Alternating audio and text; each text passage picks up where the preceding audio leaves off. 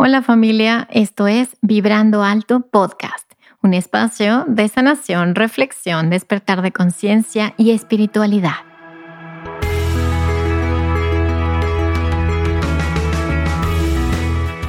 Yo soy Verónica Fuentes y soy autora, sanadora, terapeuta, madre y un ser de luz que como tú vino a experimentar en este planeta Tierra. En este espacio vamos a estar platicando de todos estos temas que has tenido dudas, has querido investigar, pero tal vez no había sido el tiempo. Y hoy estamos listos para abrirnos a una nueva dimensión y a una nueva vibración. Si tú estás listo, yo estoy lista. Comenzamos.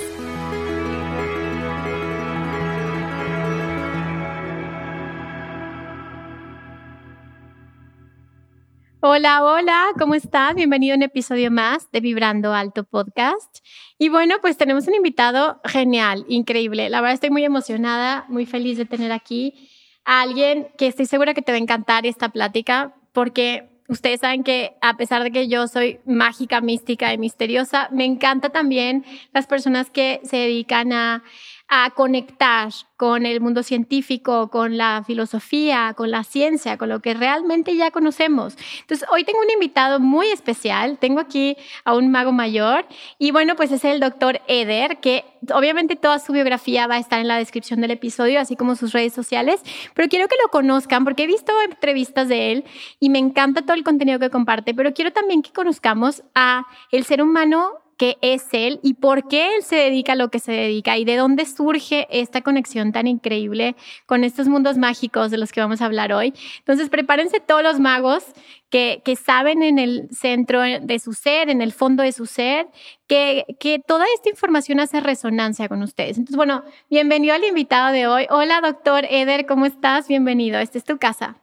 Muy bien, muchas gracias, Vero. Gracias a todos los que nos están escuchando ahorita. Un, un gran abrazo y un fuerte beso.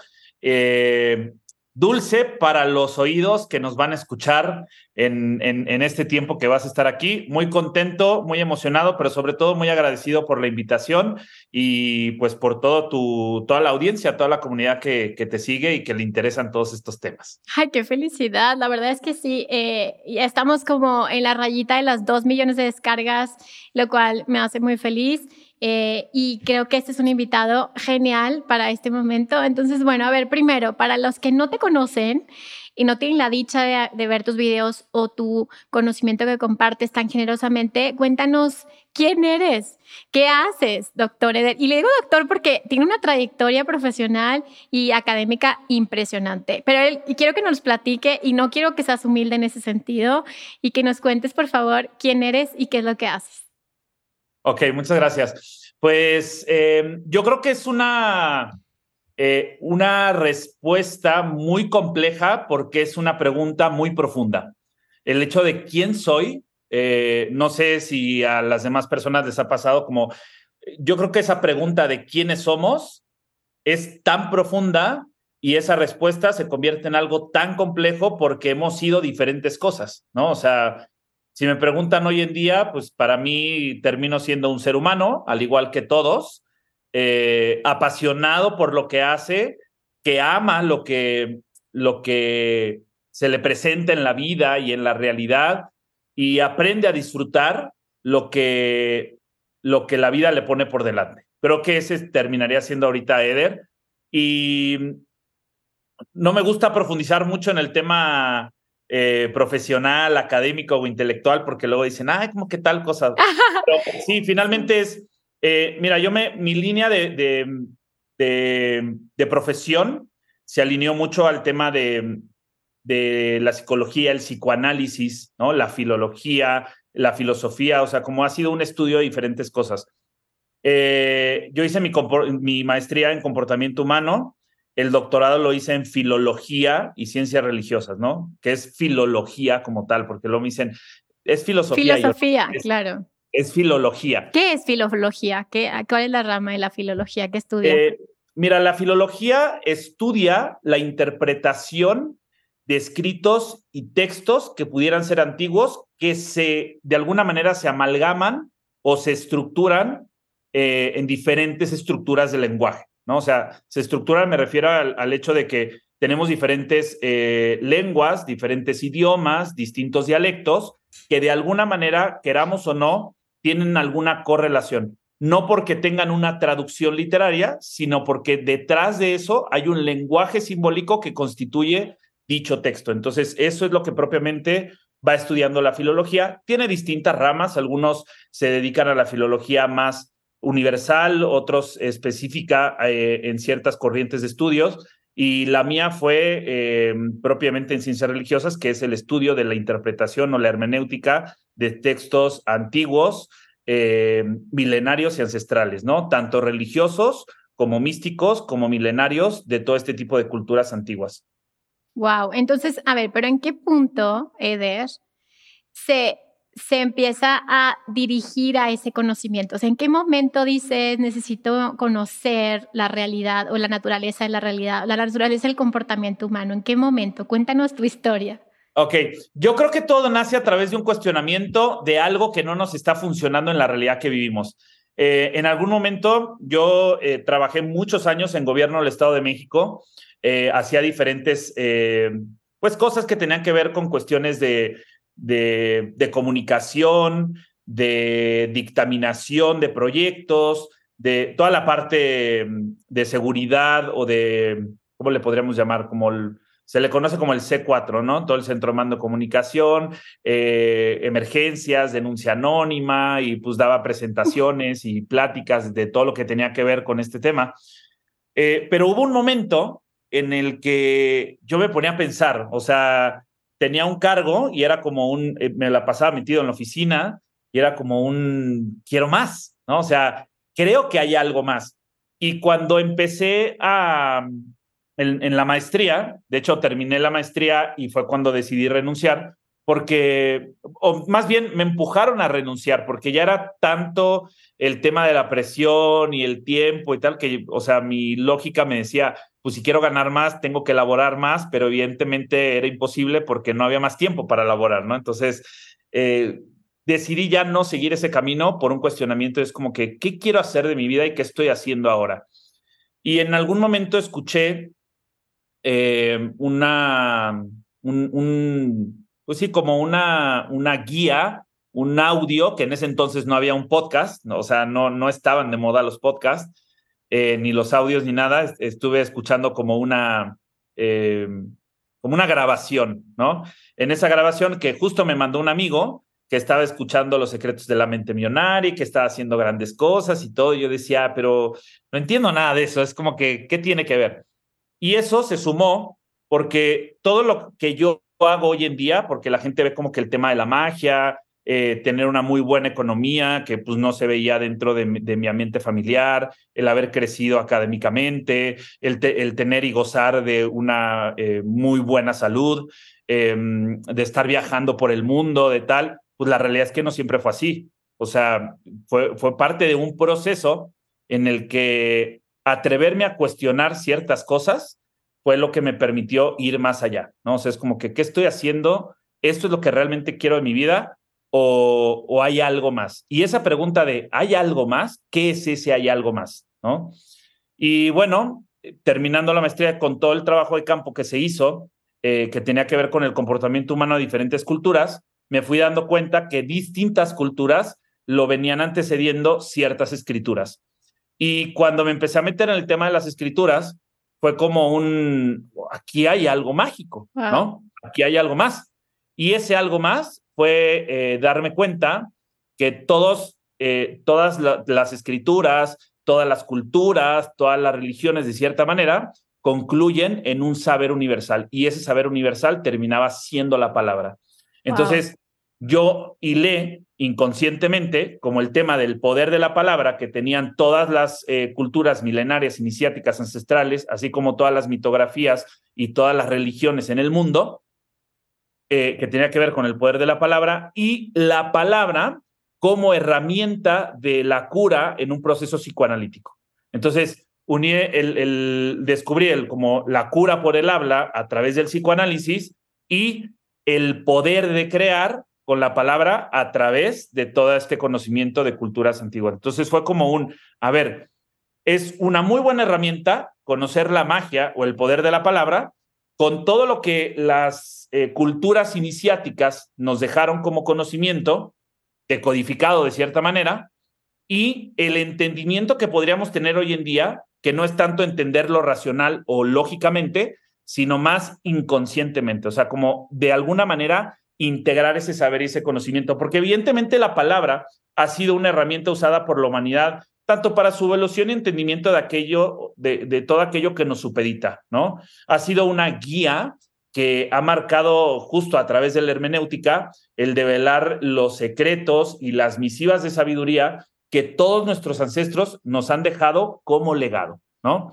Entonces, para mí fue, fue todo ese proceso de transformación y de estarme preparando y, y ver crecimiento personal, desarrollo humano, temas de conciencia, entender qué verdaderamente era la espiritualidad, porque yo lo tenía confundido, así como creo que hay muchos conceptos que hoy en día se tienen mal significados porque no se conoce, eh, pues tal vez no el origen, pero sí la esencia de ciertos términos, conceptos y preceptos que utilizamos en la vida cotidiana y que van más allá de lo que realmente constituye su propia esencia.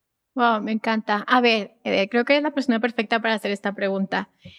¿Hay una sola verdad y todos lo interpretamos? O sea, de todo lo que has estado estudiando dices, pero me parece que todos están hablando de lo mismo, pero cada uno lo estamos interpretando de acuerdo a nuestra cultura, sistemas de creencia. ¿O crees que cada quien está creando su verdad, que cada quien realmente tiene su propia verdad?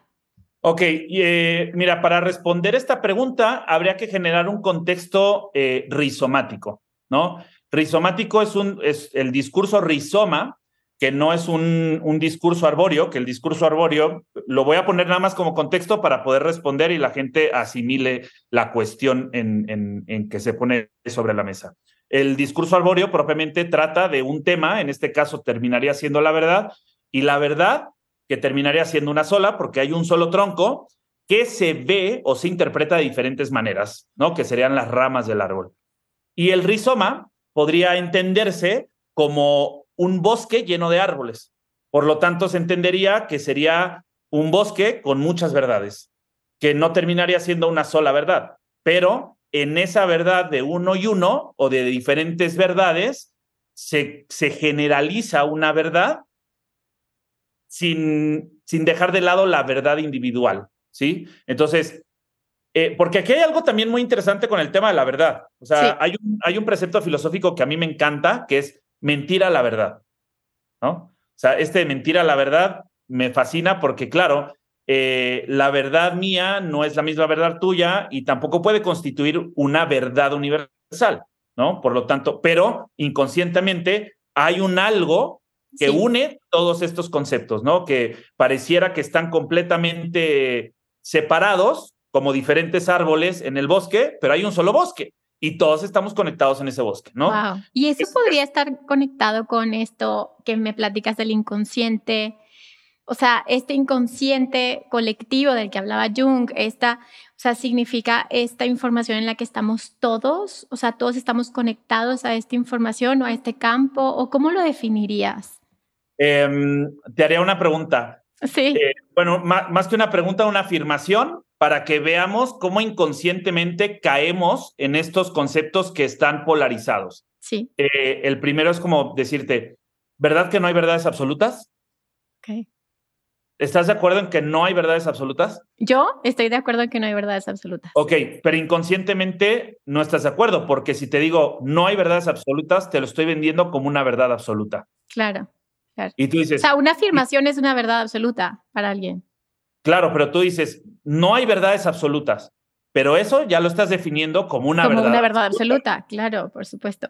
Pues sí, pero entonces es una, o sea, la realidad es una, parado es una paradoja. O sea, es una paradoja. Es, es igual que paradoja, la vida. Claro. O sea, es como que, ¿para qué nacemos? Para morir, porque el objetivo final de la vida es morirnos. Claro. O sea, nacer, diferentes etapas, desarrollar, vivir, alcanzar la sí. felicidad, ta, ta, ta, autorrealización, lo que tú quieras, pero termina siendo la muerte lo que da fin a la vida, ¿no? Entonces, claro. como que, ¿a qué venimos? Pues a morir, porque... pues sí. Sí, o sea, ese es como el... Claro. Y termina siendo algo paradójico la cuestión de hablar de la verdad. Entonces, cuando hablamos del inconsciente colectivo, que a mí me gusta más hablar de la cognición ampliada, más allá del inconsciente colectivo del que hablaba Jung, la cognición ampliada es algo que, eh, por ejemplo, en el MIT se dieron cuenta que cuando tú hacías, te voy a poner este ejemplo para que vea lo que nos pasa a nosotros, porque no solamente estamos hablando de una conciencia universal, global, en el cual todos estamos conectados y compartimos cierta información que está ahí, porque también la compartimos no entre los seres humanos, sino en lo que tiene vida en este plano. Entonces, los animales, eh, las, plantas, las plantas, todo lo que tiene vida tiene información. De hecho, ahorita, en estos tiempos, se está dando una nueva teoría en la que más allá de los estados de agregación de la materia, que ya la mayor, todo el mundo conoce sólido, líquido y gaseoso, los que estamos en estos temas eh, místicos, herméticos, ocultistas, conocemos el plasma como el cuarto estado de agregación de la materia, pero hay un quinto estado de agregación de la materia que se está ahorita teorizando, que es el, el, la información. O sea, la información no como datos que nosotros entendemos, ¿no? Sino el estado de agregación de la materia que es información, que ahí está, impalpable, que pudiera decodificarse de alguna manera y que se introduce a través de vibraciones y tal en el plasma. O sea, diríamos que la información dirige al plasma, el plasma... Eh, o sea, como códigos, Eder, como si todo fueran códigos de información. Como si todo estuviera codificado, porque finalmente la realidad es que todo está codificado en, en, en, la, en este plano, en la vida y en la naturaleza, ¿no? Entonces, por eso vemos que una nuez es una forma de cerebro que está dentro de un cráneo, que justamente la nuez sirve para la memoria. O sea, vemos. Sí, sí, claro, como. La zanahoria, la cortas, tú pareces un ojo y ¿para qué no sirve la zanahoria? Pues para la vista. O sea, es como que hay tantas cosas que tiene tanto sentido que sirve para nosotros porque somos parte de la naturaleza y somos uno con la naturaleza y eso nos hace uno a todos. O sea, cuando decimos todos somos uno, claro, pero ese todos no nos estamos refiriendo nada más a la humanidad, nos estamos refiriendo a todo lo que tiene vida. ¿Por qué? Porque todo está conectado. Entonces, regresando al punto del inconsciente colectivo, lo veo, lo veo más como la cognición ampliada. El MIT descubrió que, por ejemplo, el humano en la humanidad es igual a la araña en su telaraña. ¿Qué quiere decir la araña en su telaraña? Que si tú vas, eh, si tú vas viendo, has visto una telaraña, ¿no? Sí. ¿Y dónde está la araña en algún momento? Bueno, la, la telaraña no deja de ser parte de la araña. Ajá. Entonces, descubrieron que si tú rompes la telaraña o le haces algún daño a la telaraña, la araña sufre algún tipo de, de efecto cardiovascular porque la telaraña no deja de ser parte de ella. Ay, Eder, es que está súper emocionante porque es como lo que hace Pachita. O sea. Sí, sí, sí. Sí me explico. O sea, eh, ella era ella misma. O sea, como que. Guau, eso está muy cañón. O sea, es como. Entonces, imaginemos eso, eh, la araña en su telaraña, eh, que cuando le mueven la telaraña o hacen algo, ella lo siente porque no deja de ser parte de ella. Entonces, nosotros es igual. La, la araña en su telaraña es el humano en la humanidad. Por eso, cuando vemos que algo, si vemos que están talando un bosque completo, algo Te pasa. Duele, claro, claro. Duele, algo sucede. Cuando vemos que maltratan a un animal, algo pasa porque somos parte de ese mismo ente. Entonces, al ser parte de ese mismo ente, compartimos la misma inteligencia, la, misma emoción y todas estas memorias emocionales que nos vienen acompañando y estamos hablando a lo largo de la historia de la humanidad.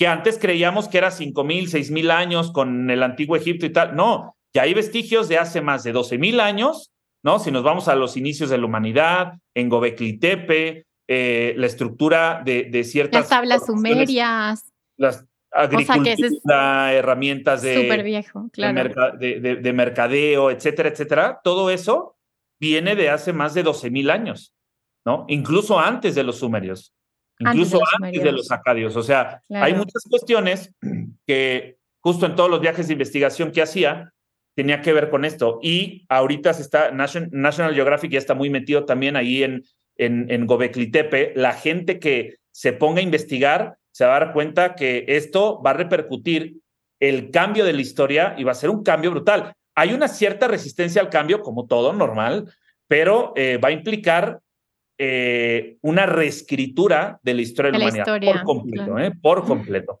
Entonces, imagínate. Bueno, y también, ¿qué vendría a cambiar todos los sistemas de creencias de, la religión y lo que tú crees? Y, o sea, vendría a haber una, una reestructuración de la psique, o sea, de muchísimas personas, ¿no? Yo creo que más allá de una reestructuración psíquica, sería un, eh, un reentendimiento de, nuestra psique. ¿Por qué? Porque podríamos, de cierta manera, por así decirlo, em, ¿cómo se dice? Cuando reconciliarse, ¿no? Nos reconciliaríamos con esa sabiduría antigua que nos viene constituyendo. ¿Por qué? Porque tendríamos o estaríamos inconscientemente obligados a aceptar algo del pasado que es parte de la historia y se ve en nuestro presente que por lo tanto podría determinar un futuro diferente. A ver, y tengo una pregunta de ver.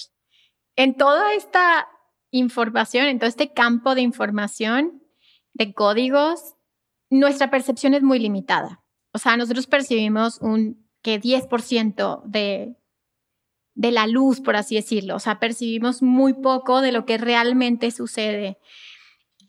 Eso significa que conforme nosotros vamos conociendo más, se va ampliando esa conciencia esa percepción de lo que realmente está pasando. Es decir, puede ser, a ver, voy a aterrizar un poco, puede ser que ahorita estoy yo aquí, pero también estén mis ancestros aquí, pero también esté mi yo del futuro aquí, y yo solamente estoy percibiendo lo que yo creo que existe ahora. Entonces, eso significa que el cambio de conciencia, la apertura de lo desconocido, todo eso nos empieza a amplificar la capacidad de percibir Sí, no. Por, eh, ahorita que hablabas de, lo que percibimos, que lo traducimos al tema de la, de, la observancia. La metafísica, para la metafísica, la metafísica que es meta, más allá, físico, naturaleza, más allá de lo natural, lo, tiene un factor importante que es el que eh, genera la parte esencial de la metafísica, que es el efecto observador. Ok.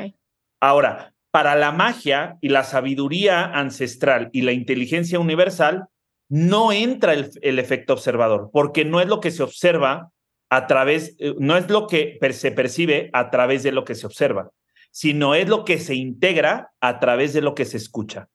La magia lo utiliza no el efecto observador, sino el efecto mencionador. El efecto mencionador, que tiene que ver justo con la palabra, las palabras que nos anteceden y las cuales hemos escuchado o hemos negado.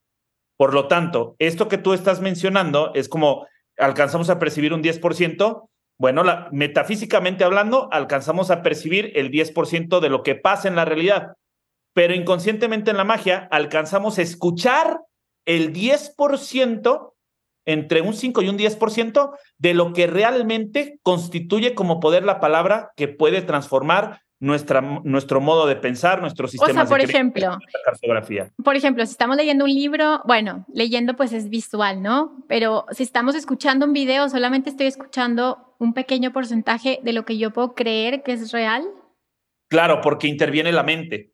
O sea, lo más interesante de todo esto es lograr separar la mente o el entendimiento de un proceso de calidad de escucha de lo que se está diciendo cuando se habla.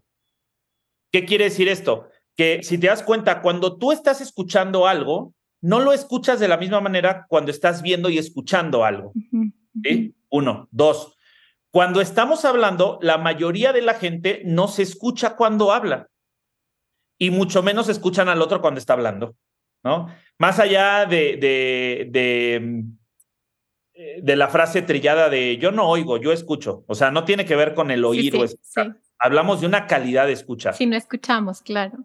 Se siente muy diferente, y hablo de sentir porque se percibe, o sea, no es percepción visual observable, sino una percepción inconsciente, ¿no? Que no entra dentro de la parte cognitiva, que cuando tú estás leyendo, por ejemplo, un libro, más allá de estarlo observando, lo estás hablando y estás leyendo en voz alta y estás escuchando lo que estás diciendo, se siente diferente, se percibe diferente nosotros nos sentiríamos diferentes si realmente escucháramos lo que está saliendo de nuestra boca.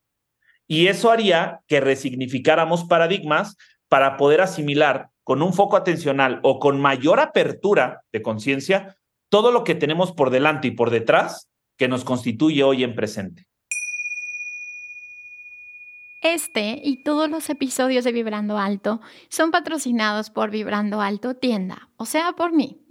Por eso quiero invitarte a entrar a mi tienda con el código de descuento Vibrando Podcast y tener un 10% de descuento en mi libro Manual para Sanar el Alma. Visítame en www.verofuentes.com.mx. Gracias por contribuir a que pueda seguir generando este contenido 100% gratuito, libre y para todos. Ay, me acabas de dar así como un paz, como un 20, porque, o sea, por eso, por ejemplo, los grandes canalizadores, los grandes channelings, o sea, bajan la información y la graban y luego la escuchan. O sea, podría ser eso, como que hacen este proceso de integrar eso que escuchan primero. Sí, porque no importa si lo entienden. Por ejemplo, si ahorita la gente nos está escuchando y están diciendo, no estoy entendiendo nada, no importa. O sea, tú solamente escucha, no pretendas entenderlo y lo van a escuchar dos o tres veces y después de las dos o tres o cuatro veces que repitan esto, van a, al final van a decir, wow, todo tiene sentido. Porque van a poner atención a cada proceso que van a ir escuchando. Y entonces ya lo escucho una vez, ok, repito, lo vuelvo a escuchar, repito, lo vuelvo a escuchar. Y entonces lo que por en principio no se entendía, al final termina teniendo sentido. Ok. ¿Por qué? Porque nosotros le creamos ese contexto. ¿sí? cada uno, nosotros, no tú y yo, sino la gente que nos escucha, todos en general, ese nosotros colectivo, eh, le da ese sentido. ¿Por qué? Porque ya lo integró, aunque no lo haya entendido. Entonces, el inconsciente escucha todo, ¿sí? Y de cierta manera, o epigenéticamente hablando, tenemos registrada toda esa información, desde la antigüedad hasta un segundo atrás. Todo está ahí. Pero si estamos hablando de esto y ahorita que estás mencionando eso, pero es como eh, decir, a ver, ¿qué me está diciendo? El problema es que queremos entender al mismo tiempo que nos están Claro, esto está cañón. Estamos hablando, ¿no? Y es como que yo les digo, güey, no entiendan, o sea, no quieran entenderlo y solamente escuchen, porque cuando solamente escuchamos con plena atención, el inconsciente va registrando toda la información. Y solamente falta una chispita o un detonante para que la información regrese o se represente, o sea, se vuelva a presentar y despierte. Es como que, no sé si te ha pasado, que estás con algo que quieres decir, el nombre de algo, de algún lugar o algo, y nos quedamos con este famoso dicho de, lo tengo en la punta de la lengua, como que yo, o sea, que me suena. Sí sé qué es, sí sé qué es, pero no recuerdo el nombre, pero sé qué es, y yo te digo, es, eh, ah, sí, Vero. Ah, nada más faltaba un detonante para que saliera. Y esos detonantes los vamos teniendo porque entonces eh, lo entendemos así.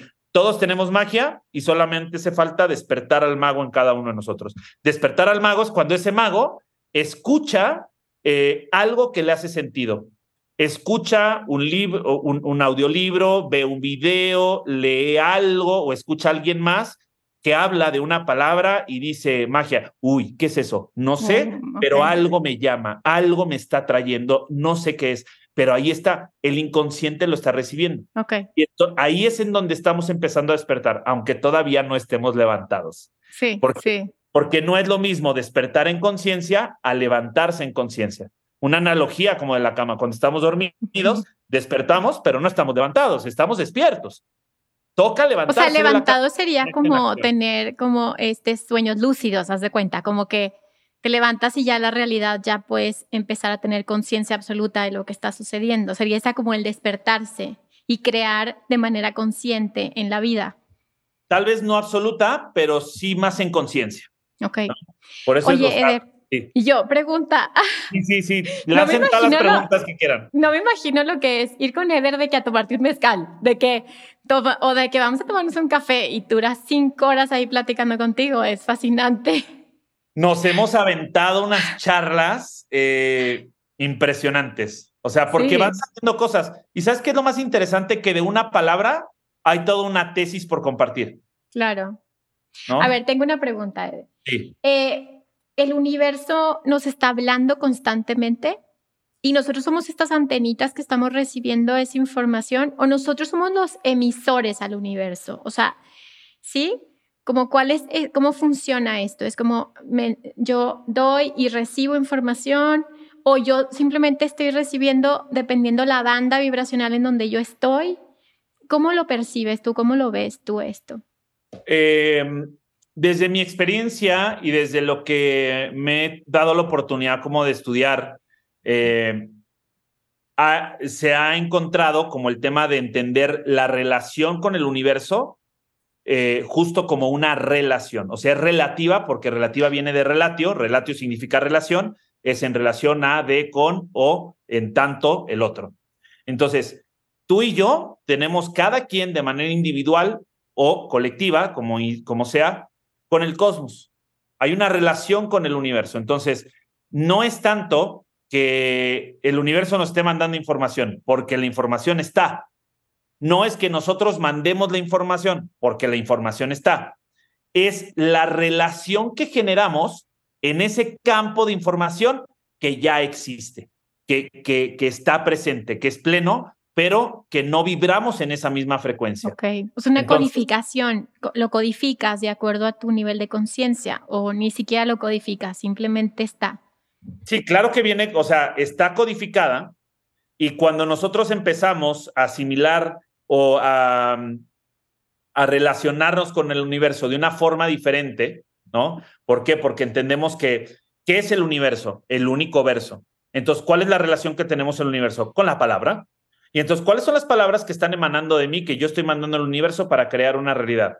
¿Y cuáles son las palabras de las que me estoy alimentando para entender la realidad que estoy viviendo? ¿Me sigues? Súper importante, súper importante. Claro, si, el, si el universo es el único verso, porque a partir de ahí se crea, ¿no? o sea, ni Dios se pudo saltar ese paso, ¿no? Y Dios dijo, hágase la luz y la luz, pero ¿por qué? Porque lo dijo, ¿por qué? Porque es palabra. Y la realidad es que la relación que tenemos con el universo, más allá de la información que mandamos o recibimos, porque la información, entiéndase, ahí está, es que si la, la información está, es cuando yo logro hablar en código. Hablar en código, hablar en parábolas, hablar en metáfora, hablar en, en, en enoquiano, hablar en lo que tú quieras, en lo que cada una de las personas vive. Es como decir, imagínate que existiera un idioma universal, ¿no? Que existe, pero es más simbólico que textual. ¿Cuál es el lenguaje universal? El lenguaje de los símbolos, ¿sí? Es el lenguaje de los símbolos. Eh, no importa si estás en China, en, en Egipto, en, en Perú, donde quieras, tú ves dos monitos eh, hombre, mujer, y sabes que son baños. Tú ves un avioncito, sabes que es un aeropuerto. O sea, el lenguaje de símbolos, no importa en qué idioma, siempre es como un idioma universal. Entonces, como que decir, estamos hablando en español y alguien no lo está entendiendo porque no habla español. Alguien que habla inglés que no habla español dice, no estoy entendiendo lo que están diciendo porque no está hablando el mismo idioma, aunque el idioma está ahí, aunque la palabra está ahí. Así funciona el universo en relación a la creación. La información ahí está. Solamente hay que aprender hablar en ese idioma. Y hablar en ese idioma es tener conciencia de la palabra de la que nos hemos alimentado y de la que emana de nuestra boca. Eso está cañón. Porque se me figura como esto, bueno, pues si este es un videojuego, pues tienes que aprender a jugarlo y aprender a jugar en el idioma del videojuego. O sea, como no pelearte con el videojuego, sino empezar a aprender a jugar, ¿no? Como aprender a jugar el juego de la vida. Y, y para mí aprender a jugar el juego de la vida es justamente no aprender. ¿No? O sea, el primero, el pensamiento crítico es la mejor herramienta que tenemos hoy en día para comenzar a despertar en conciencia, ¿no? Y luego para levantarse en conciencia ya teniendo nuestro propio criterio. O sea, el pensamiento crítico es la llave y el criterio propio es la puerta. O sea, el pensamiento crítico es cuestionarte, cuestionarte la realidad, cuestionarte Claro, o sea, decir qué estoy haciendo aquí, simplemente soy víctima de esta circunstancia o yo estoy generando estas circunstancias. Empecé a hacer estas preguntas. Sí, ese es, ese es como la, la, parte básica, ¿no? O sea, es el pensamiento crítico. Y a partir de ahí empezamos a formar nuestro propio criterio. Entonces, en nuestro propio criterio, o por lo menos para mí, mi propio criterio te diría no aprender. ¿Por qué? Porque si hablamos de que el universo es, mi relación con el universo está diseñada de cierta manera con una estructura del lenguaje universal que es el de codificar las palabras que estamos, que, estamos teniendo y que también modifican eh, la realidad material. O sea, la sustancia está, eh, la sustancia se puede llegar a manipular o está influenciada por las vibraciones que generan nuestras palabras. Eh, el agua, por ejemplo, hay un ejemplo y ese todo el mundo lo conocemos. no sé si. Como el doctor Emoto. De Masaru Emoto. Ajá, ajá el experimento del agua y las palabras de bendición y las palabras de negación que eh, generan diferentes patrones, unos armónicos, otros disarmónicos en las estructuras moleculares del agua. ¿Por qué? Porque la palabra está emanando eso. Entonces, imagínate si en ese experimento, en un vasito de agua, crea eso y nosotros al ser 75% agua, ¿qué ah, tanto pueden afectar las palabras en nosotros en el tema de salud corporal, emocional, física y mental. Eder, eso está cañón. Y por ejemplo, ahorita que obviamente ya voy a entrar en el tema de la magia porque ya nos falta poquito, pero en realidad los magos hacían eso. O sea, en realidad tú mandabas un hechizo, ¿sí? O sea, eh, el, la magia de antes, ¿no? La que conocemos como los grandes magos, las, las eh, maldiciones familiares, es la palabra. O sea, es alguien lanza un hechizo sobre alguien. ¿Qué pasa y qué es la magia en todo esto? Es que todo eso es palabra. O sea, la magia sucede porque no por sí sola, sino porque nosotros hacemos que suceda. ¿Y cómo hacemos que suceda? Con la palabra, con eso lo estamos dirigiendo. Ahorita que tú me estabas diciendo el tema de aprender, que te dije, sin aprender. ¿Por qué? Porque ya decodificando el tema de la estructura de la palabra, si nosotros decimos que los buenos alumnos van a aprender a la escuela, yo te diría, ni son buenos ni van a aprender como nosotros queremos que se está aprendiendo. ¿No? ¿Qué es un alumno? Fíjate bien, para que lo asimilemos de esta manera. Eh, un alumno viene del prefijo a sin lumno, que viene de lumen, que significa luz. Luz. ¿Qué es un alumno? Un ser sin luz. Mm, o sea, adoctrinamiento. Ok, ¿vamos bien? Un ser sin luz. Sí. Que va a aprender. ¿Qué es aprender? A, prefijo sin, prender, encender. Entonces, ¿qué es un alumno que va a aprender? Un ser sin luz que va a no encenderse. No hay pensamiento crítico. Sí, claro. No hay criterio propio. Ahora, venga, eh, estudiantes entonces, los estudiantes, claro, el estudeo, el deseoso por aprender, por conocer, por saber y aplicarlo. Ese es muy diferente, ¿no? Nos constituye en esencia distinta. Así como no es lo mismo decir eh, que creemos que es algo bueno o es algo positivo, cuando queremos algo magnificencia en nuestra vida y, y, por ejemplo, estamos grabando esto y estamos hablando de la magia, ¿cierto, Vero? Cierto. ¿Vale la pena? Sí. No, no vale la pena. Me encanta. ¿Por qué? ¿Por qué, Vero? ¿Por, qué vale la pena? Ah, porque dices pena. O sea, como que, ah. ¿cuál pena? ¿De qué pena estás hablando? Si la pena es dolor y es tristeza, ¿qué hacemos que valga eso? ¿Ves? Sí, mejor como es divertido o es interesante, o otro tipo de palabras. Que valga el tiempo que estamos invirtiendo en esto, que valga eh, la atención que le estamos poniendo. entonces estamos fregados. O sea, no, no estamos fregados, cancelado. ¿Ves? Justo. O sea, inconscientemente estás generando eso, que es escuchar lo que está saliendo de tu boca. Cuando ya practicamos lo que escuchamos cuando hablamos, o sea, en lo que decimos cuando hablamos, resignificamos nuestro sistema de creencias. Y entonces decimos, cambia toda la estructura de la palabra. O sea, con estarte observando lo que estás diciendo, ya empieza a cambiar, escuchando lo que dices, ya empiezas a cambiar todos tus sistemas de creencias. Ahora dilo en primera persona. Cuando escucho lo que estoy diciendo, entonces estoy cambiando mi sistema de creencias. Justo. ¿Se sintió diferente? Sí, cañón. Sí. Claro. Energéticamente es diferente. Claro, porque la gente está acostumbrada a hablar en tercera persona. Cuando hablamos en primera persona, el inconsciente recibe la instrucción. Y cuando el inconsciente recibe la instrucción, como el inconsciente es lo más sublime que nos constituye, es eso que se conecta con el cosmos. Y entonces, ¿cómo nos conectamos con el universo? Inconscientemente, no mentalmente, no racionalmente. Sea, estamos co-creando desde el inconsciente todo el tiempo. Correcto. Entonces, al inconsciente hay que darle la instrucción. La instrucción de que, de hacer que valga el tiempo, la alegría, eh, el esfuerzo de estar aquí, la atención que le estoy poniendo, de que no valga justamente la pena, ¿no? de, de hacer que dejar de buscar, porque si buscar es buscar, no las pasaremos buscando, que no es lo mismo salir a encontrar lo que deseamos. ¿Sabes? Cambia la palabra. Esa palabra tiene un poder tan grande que cambia nuestra forma de vivir. ¿Por qué? Porque se empieza a crear una realidad propia. ¿Por qué? Porque tenemos un criterio propio. ¿Sabes? Y entonces a partir de ahí empezamos a crear toda una percepción distinta. Ahí entra la magia. Esa es la magia. La magia es la capacidad, habilidad o el poder que todos tenemos de poder crear nuestra propia realidad a través, de, las palabras que salen de nuestra boca. Eh, yo siento que tú sí fuiste un brujazo en otra vida. Aparte hace las manitas. Cuando vean el video en YouTube, van a ver las manos del mago como le hace así.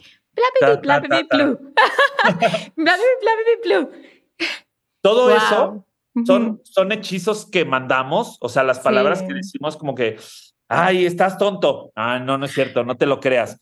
Y ya le dijiste que está todo, el inconsciente ya lo recibió, no sabe si es una broma o es la realidad. Y entonces inconscientemente va a empezar a hacer eso eh, en la realidad y no va a saber por qué lo hace. ¿Sí? Termina siendo, en el psicoanálisis se le conoce como el fantasma, el phantom. Es como que hay un algo que hace ese ser falto o ese, ese ser faltante que siempre está, eh, que no está completo, ¿no? Hay una incompletud que hace actuar al sujeto inconscientemente por una falta de deseo. Entonces, por eso cuando le preguntamos a alguien qué deseas en la vida, no sé. O sea, ¿qué es lo que verdaderamente alguien desea? Y la gente es como que, yo sé que quiero esto y esto y esto, sí, pero más allá de lo material, ¿qué deseas en la vida? La gente no lo sabe. Y cuando estamos escuchando lo que decimos cuando hablamos, es que vamos descubriendo los pensamientos que nos habitan y los deseos que nos constituyen. Y a partir de ahí empezamos a tener eh, una empatía, una relación más afable como y más cercana, como coherencia con el universo. Mm. Y entonces ahí creamos una realidad diferente y tenemos conciencia del, del desde dónde lo hicimos. ¿Qué quiere decir esto?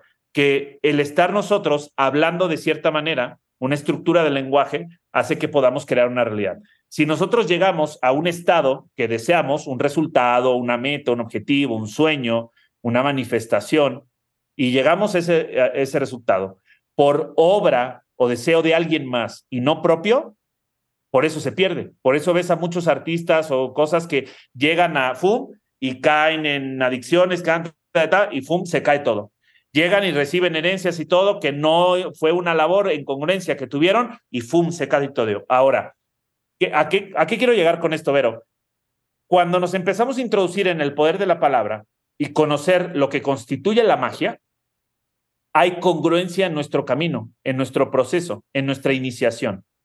Entonces, cuando hay congruencia en el camino, ¿sí? Se tiene conciencia en el destino, en ese destino que hemos creado, el resultado, nuestra área de salud, en nuestra economía, en relaciones afectivas, en nuestro ambiente laboral, en lo que tú quieras, hay una congruencia, ¿sí?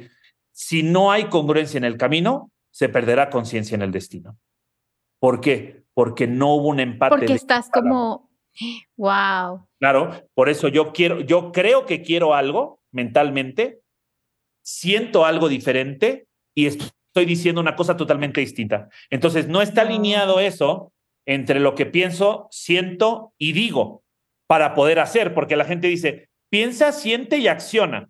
¿Y dónde está la palabra? Si te das cuenta, la mayoría de la gente que habla de esto te dice este, pensar, sentir y hacer. De lo que se piensa, se siente y se hace.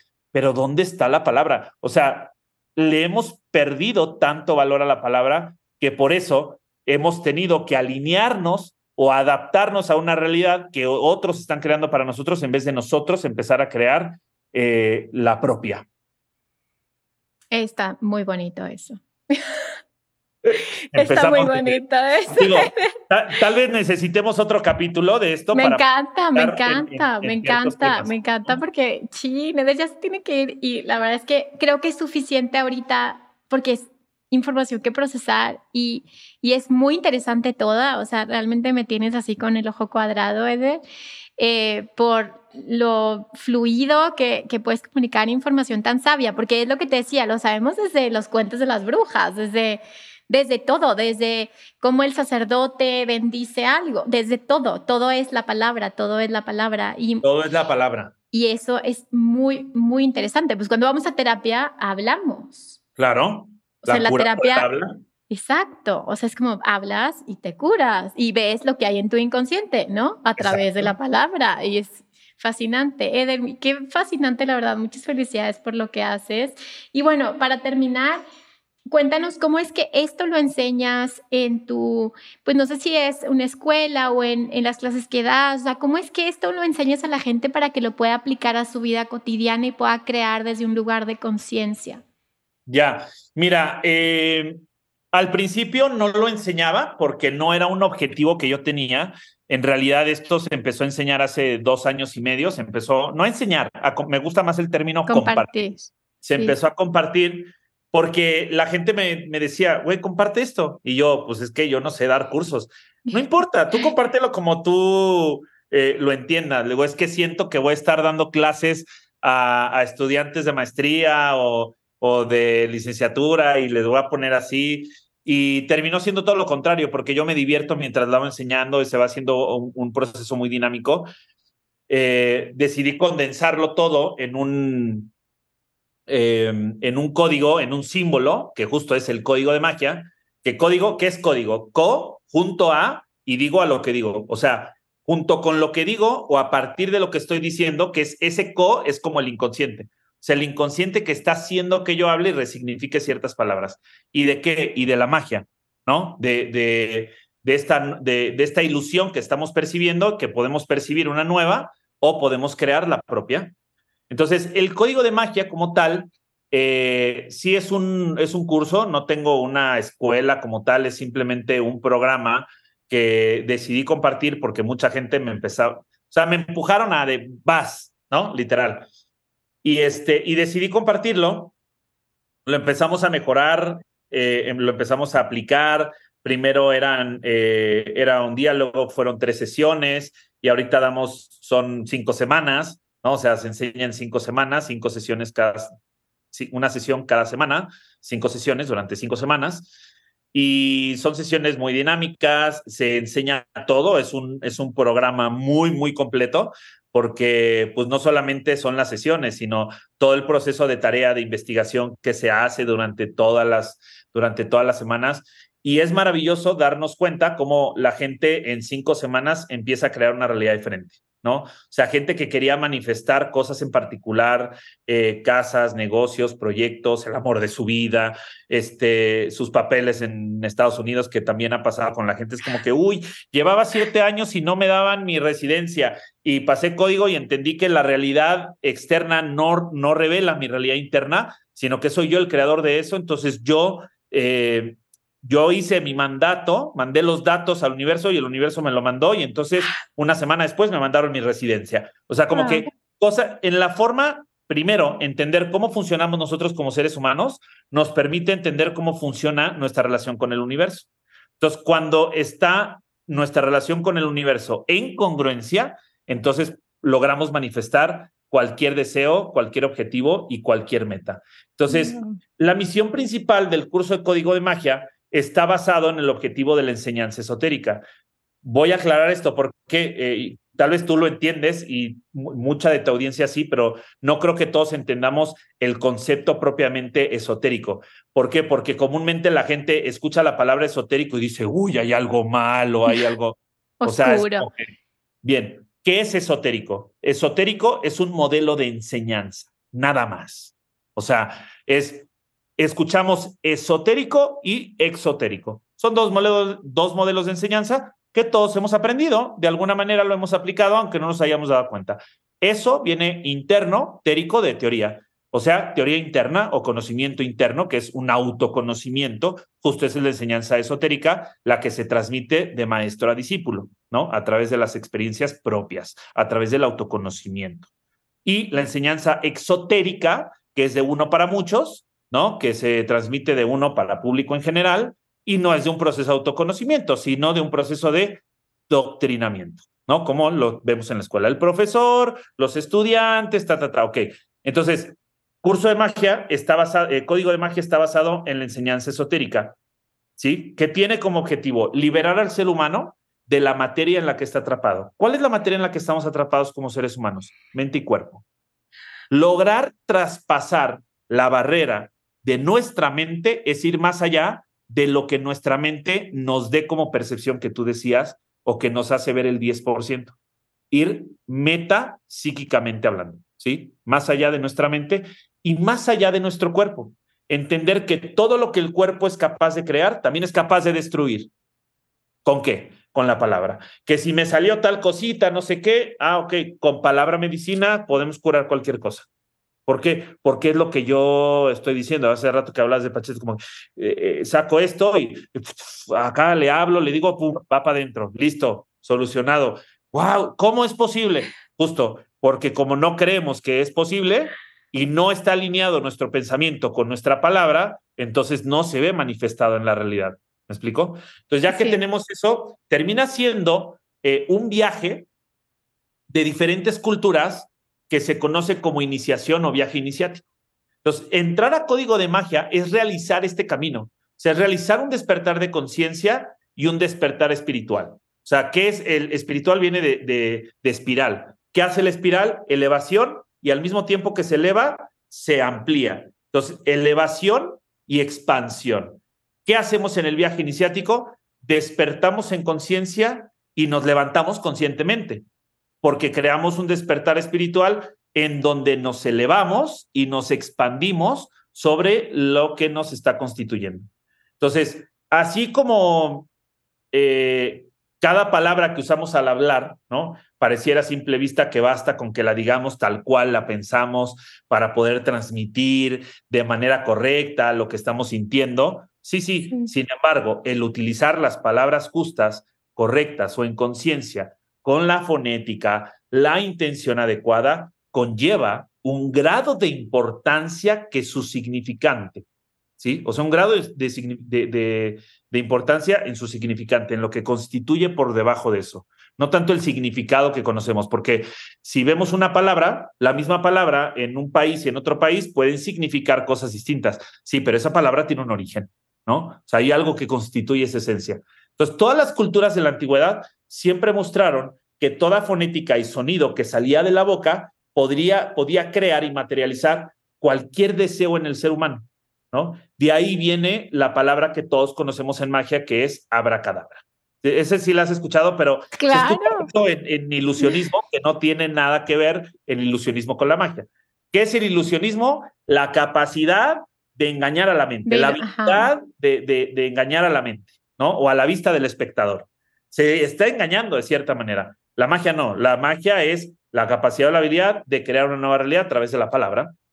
Abra cadabra significa haberá que dar abra, que es crear con la palabra o crear mientras hablo, o crear, o sea, crear hablando, ¿no? En, en, en resumen. Entonces, este crear hablando, yo crearé con mi palabra, yo creo con mi palabra. Es una palabra poderosa porque conlleva axiomáticamente en su propia palabra escritura, fonética, todo el saber y conocimiento que culturas milenarias dejaron codificados justamente para empezar a constituir esta nueva era. O sea, todo lo que a partir del 2012 se está empezando a generar como nueva era, no es algo que va a pasar, es algo que tenemos que hacer que pase. ¿Y cómo vamos a hacer que pase? Bueno, cuando todos estemos eh, en esta cognición ampliada, pero en conciencia, ¿sabes?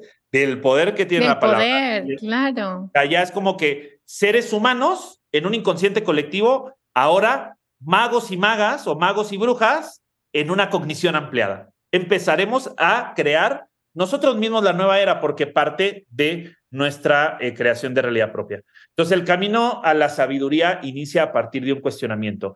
¿Qué es en realidad lo que deseamos, queremos y anhelamos? ¿Qué es eso en realidad? Mucha gente entra a código de magia porque dice, ah, yo quiero manifestar una, casa. Ajá.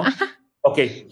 Y, y salen de ahí y se dan cuenta que en realidad no es, no era, eso es lo que querían, pero no era lo que deseaban, ¿no? Y se dieron cuenta que lo que realmente deseaban era... Eh, viajar.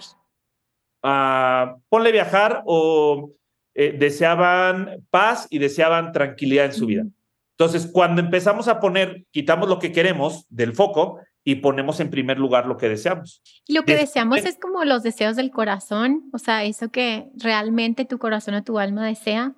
Sí, o sea, lo que deseamos es lo que siempre ponemos en segundo lugar por lo que queremos. O sea, ¿quieres que lo hagamos fácil? Vamos a poner un ejemplo. A ver. Ejemplo, tú dime ahorita algo que tú quieras. No sé, una casa, un algo, un viaje, un algo que quieras manifestar. Quiero manifestar mi segundo libro. Tu segundo libro. Ok. Sí. Ahora, Vero, te hago una pregunta.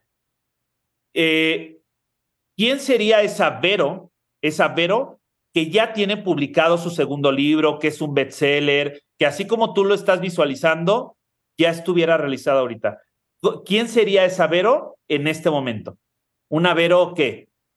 Dame tres, tres aspectos. Una Vero sabia, una Vero sabia, eh, con paz interior, eh, con alegría. Listo. Eh, Entonces, esa paz interior, esa alegría y esa sabiduría, eso es realmente tu deseo. El problema es que creemos que hacer nuestro segundo libro nos va a llevar a alcanzar el deseo. ¿Sí? Es como que yo voy a publicar mi segundo libro y entonces voy, a sentir sabiduría, voy a estar alegre y voy a tener paz interior. No, no, no. aquí funciona al revés. Descubrimos el deseo que nos dirige, que nos constituye, y cuando ponemos en primer lugar el deseo, y entonces yo me siento en paz, con, en, paz interior, ¿no? Me siento alegre en todas las cosas que estoy realizando y todo lo que me está acompañando tiene cierta sabiduría y me siento en sabiduría, mira, el libro sale, pero así. claro. Porque ponemos en primer lugar el deseo y entonces lo que queremos es el resultado, es la manifestación. Se manifiesta lo que se quiere porque, porque se dirige lo que se desea. O sea, nuestro deseo dirige el mandato de lo que queremos que se manifieste. Entonces hay que poner en primer lugar lo que deseamos, ¿sabes? Entonces, este camino de sabiduría inicia justo a, partir de ese cuestionamiento. ¿Qué es lo que en realidad deseamos? Luego lo que queremos y se constituye lo que anhelamos. Eh, en, este, en este curso de Código de Magia vamos eh, un paso adelante de lo que es la ley de atracción y asunción, que es conocer y aplicar algo más poderoso que la ley de atracción y asunción, que es la ley intrínseca. Y para eso te doy un intro fácil. Ley de atracción, ¿qué es? Poder de la mente. Ley de asunción, decimos que es pensar y sentir, asumir, ¿no? Como si eso ya estuviera hecho. O sea, pensamiento y emoción. La ley de atracción es pensamiento, la ley de asunción, eh, William Blake decía como eh, pensamiento y emoción. ¿Sale? La ley intrínseca es pensamiento, emoción y palabra. Intrínseca porque es una alineación interna. Y esto representa y conforma el origen céntrico del código de magia. Son los tres primeros principios, pero el, el, código de magia está constituido por 12 principios de creación.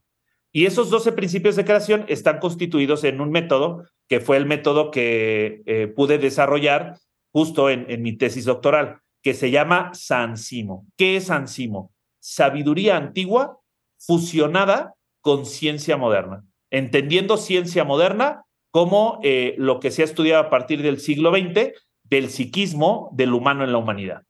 ¿No? Entonces, eso es lo que eh, propiamente constituye el código de magia. Son 12 principios de creación en el código que cuando la gente escucha todas estas clases y después de esas cinco semanas empiezan a crear una realidad diferente, incluso durante el proceso. En la segunda, tercera sesión ya están manifestando cosas y la gente que wow, es impresionante. Y no, y recordamos esa capacidad de asombro que nos constituye como seres humanos, ¿no? O sea, nos dejamos sorprender por lo que nosotros mismos somos capaces de crear. Ay, claro, qué bonito, me encanta. Ay, Eder, qué bonito. Claro que vas a venir, por favor, otro episodio, pero quiero que nos platiques mucho más, que nos cuentes por qué mataban a las brujas, que nos cuentes como qué ha pasado en la humanidad con el poder, pero bueno, eso lo vamos a dejar en un siguiente episodio. La verdad, estoy fascinada.